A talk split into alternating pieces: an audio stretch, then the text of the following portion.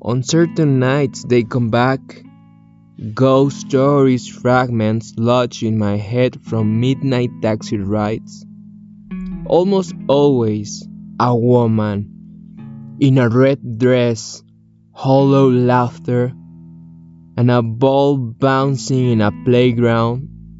Lost souls crossing the misty river where Meng offers them soup to forget before their next life. And those afternoons when my mind will spin with omnibus tales, each school in Hong Kong a graveyard. We beg for our turn to go to the loo together.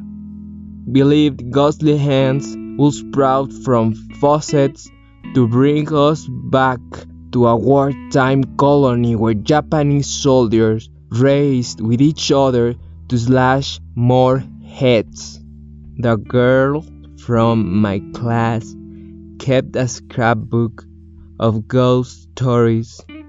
I learned that vampires in Qing Dynasty robes don't hop sideways. Some actors never came back from film shoots and careless children disappear with each UFO. We huddle around a quivering soy sauce dish to see it move through the Ouija board. It's be hard to make these spirits live. Another myth of the land of the missing. My first friend in high school. Our birthdays a day apart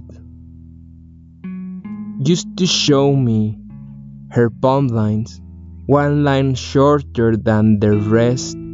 What do you think of the place where you are now? Will we be friends in our next lives?